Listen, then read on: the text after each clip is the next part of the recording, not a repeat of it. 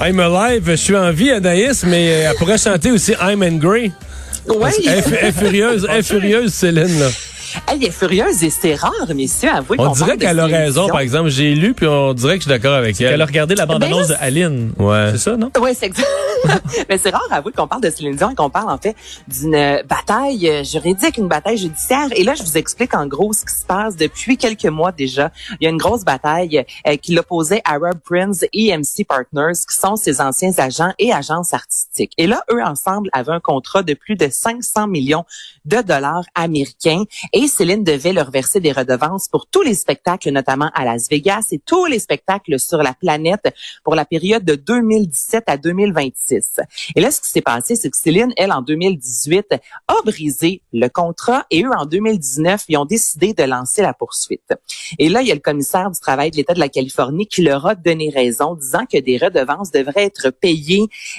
que le- on doit honorer en fait le contrat, un peu comme quand je vous parlais de Johnny Depp l'autre fois, là, je vous disais ben Ouais. lui va être payé euh, même s'il tourne pas le film, même s'il fait juste une scène, c'est exactement la même chose. Et là Céline est fâchée parce qu'elle a sorti en fait dans les médias disant quand René était en vie, il s'occupait de tout, il était gentil avec les gens, les gens nous respectaient. Et là elle a vraiment l'impression que Monsieur Prince et IMC en ont profité en fait pour faire des demandes ab- abusives. Et elle leur aurait déjà donné plusieurs millions de dollars. Et elle dit c'est pas qu'ils ont rien fait, mais à un certain moment, on n'a pas travaillé Ben, je ensemble. pense non qu'elle considère 20 qu'ils ont là. été payés plus que pour ce qu'ils ont fait, là.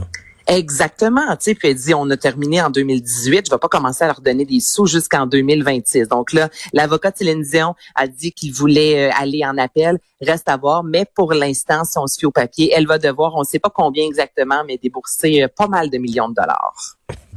Les fans de Fouki vont être contents. Un album surprise?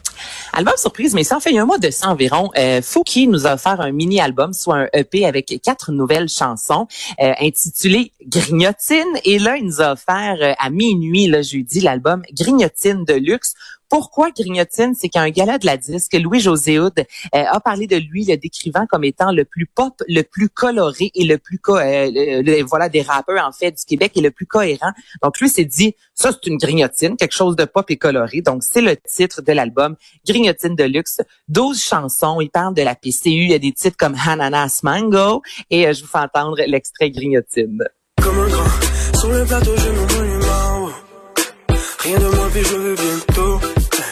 Je suis le king de Sacramento. Eh, Sauvignon blanc à l'apéro.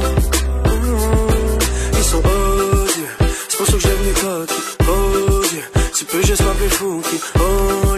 Pour vrai, il y a un côté très estival, je vous dirais, euh, à son album. Euh, 12 nouvelles chansons, Fouki, je veux dire, qui prend jamais de pause. Il y a eu l'album Zézé en 2019, Génie en herbe avec Corias il y a quelques mois de ça. Et là, il est de retour avec Grignotine de luxe.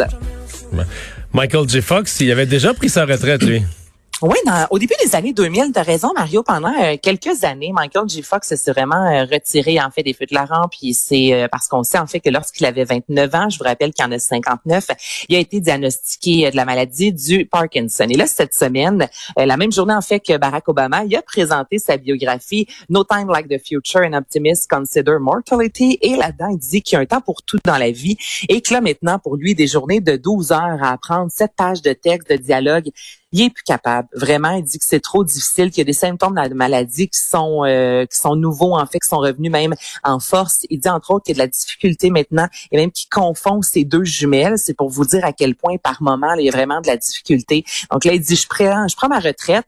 C'est pas coulé dans le béton, on sait jamais. Il dit dans la vie il y a des choses qui peuvent changer, mais pour l'instant, je mets ma carrière sur pause. Euh, lui qu'on a vu encore jusqu'en 2019 euh, dans le film See You Yesterday. Si vous avez vu le dernier vidéoclip de Lil Nas X, il y a quoi? Une semaine de ça, il a repris son personnage de Marty McFly de- du film Retour dans le futur. Donc évidemment, c'est très à savoir qu'il prend officiellement sa retraite.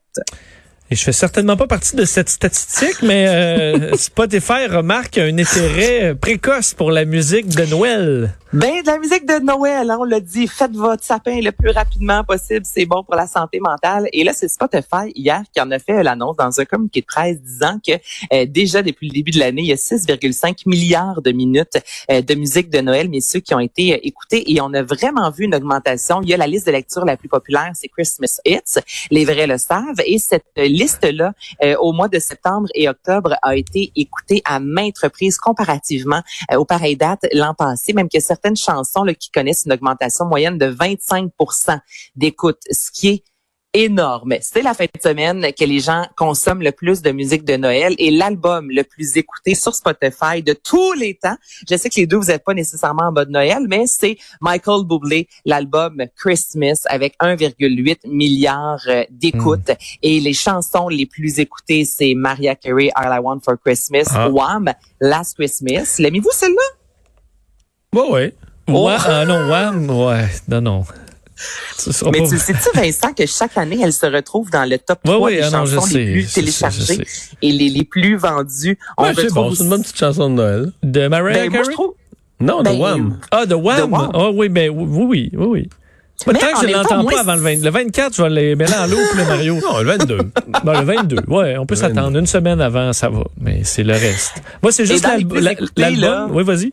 Dans les plus écoutés, on retrouve, c'est ça que j'ai plus de difficultés, mais bon, Santa Tell Me de Ariana Grande et Mistletoe de Justin Bieber. Moi, personnellement, je suis très dans les vieux classiques de Noël, mais il y a quand même deux chansons sur cinq qui euh, sont des artistes plus euh, récents, mais ça fait quand même partie des chansons qui sont les plus écoutées présentement. là.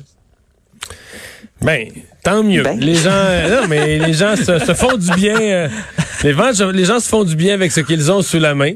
Tant mieux. Je m'en réjouis. Bon, Je te ben, je suis contente. je te souhaite une bonne fin de semaine. Je suis contente. Tu vas en écouter en fin de semaine de la musique de Noël? Ben, c'est sûr, c'est sûr, Bon. Mario. Commence tout Tu de me suite. connais. Bye bye.